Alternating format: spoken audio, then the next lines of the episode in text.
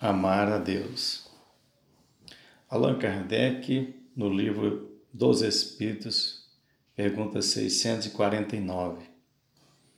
Em que consiste a adoração? Resposta: Na elevação do pensamento a Deus. Deste, pela adoração, aproxima o homem sua alma. E na pergunta 654, Allan Kardec pergunta: Tem Deus preferência pelos que o adoram desta ou daquela maneira?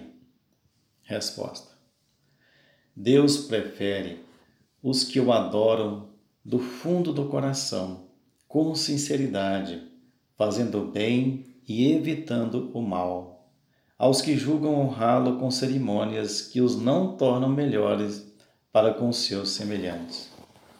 Todos os homens são irmãos e filhos de Deus. Ele atrai a si todos que lhe obedecem às leis, qualquer que seja a forma sobre que as experimentam, ou que as exprimam, desculpa. É hipócrita aquele cuja piedade se cifra nos atos exteriores. Mau exemplo dá todo aquele cuja adoração é afetada e contradiz o seu procedimento. Declaro-vos que somente nos lábios e não na alma tem religião aquele que professa adorar o Cristo, mas que é orgulhoso, invejoso e cioso, duro e implacável para com outrem, ou ambicioso dos bens deste mundo.